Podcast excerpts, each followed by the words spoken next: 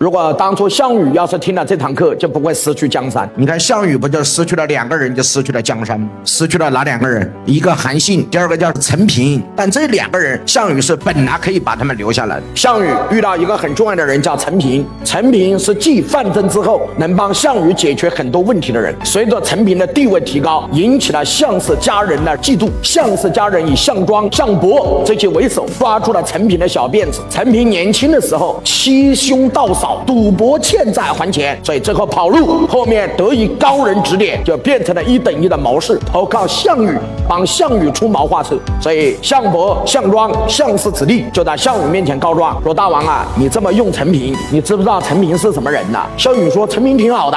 那你问一下陈平，他是不是欠某某人的赌债没有还？他是不是骗他的嫂子？你问陈平承不承认？”项羽说：“不会吧？陈平人品这么差吗？”把陈平叫过来，说：“陈平呢？这个十几年前。”记不记得毛毛庄？你在那儿赌钱，有几笔钱还没还呢？陈平说：“是的，那个时候误入歧途啊，赌债没还，找人也找不到。”是的，那你是不是还有跟你哥的？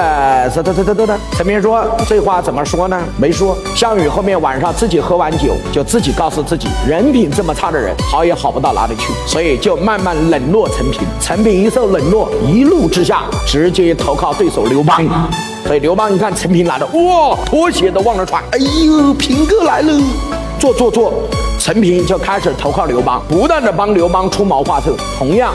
这个时候也遇到了刘氏家族和刘邦以前的那帮人的嫉妒，他们开始收集陈平的各种不好的证据，最终把这些陈平以前的赌博不还、跑路，然后欠债，然后欺兄盗嫂，然后把这些证据摆在刘邦面前。刘邦一看，哎呦，这咋办呢？这么一个厉害的人，过去怎么是这样呢？然后他把陈平找过来，说：“陈平呐，你看这些都是他们写的这些东西，你看一下。”陈平看完了，就给刘邦说：“ 大王，我给你讲个故事。”刘邦说：“可以啊。”他说：“有一个县。令非常清廉，当地为官五年以来路不拾遗，完全是为了这个县的发展。很多人很尊敬他，从来不贪污，青天大老爷。直到有一天，他的孩子得了重病，需要一味药，可是这味药需要重金。这位县官非常清廉，他没有钱去买这味药，两天两夜睡不着觉，孩子已经病入膏肓。这个时候，整个县城的两个地主出面说：“我们的大老爷这么好，今天他的儿子快死了，需要这味药，很贵，名贵药材。”我们这些人受这个青天大老爷的恩惠，我们出钱帮大老爷把这味药买回来救他的儿子。然后两个地主就花钱把这个药买回来送给青天大老爷的儿子。他很内疚，他觉得我是一县之长，但遇到问题我连我儿子的命都救不了。但是在生死关头，他收了这两个地主送给他的这味名贵的药。可是他觉得很内疚，我是一个青天大老爷，我们怎么能收这两个地主送给我的东西呢？我还给他打个条子，欠他的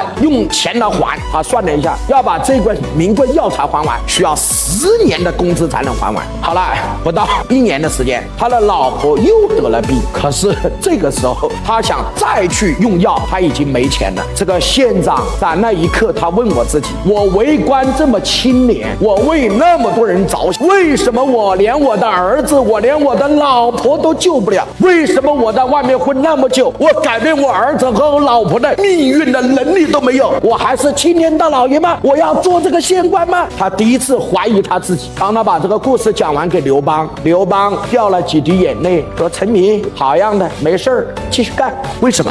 因为刘邦和陈平都来自于社会的底层，他知道一个人要改变命运是有多难，他知道一个人在穷困潦倒的时候会做什么样的决定。他们都是来自社会底层，他们都有同样渴望改变命运的决心，所以他们能走在一起。项羽出身贵族，从小。不愁吃，不愁穿，不愁喝。他不知道一个社会底层的人想要改变命运的这种决心，他理解不了，所以他用不好陈平。所以我们讲这句话一样，用人者只用两个字：能力，这才是一个人成功很重要的法门。哎，各位老板同意吗？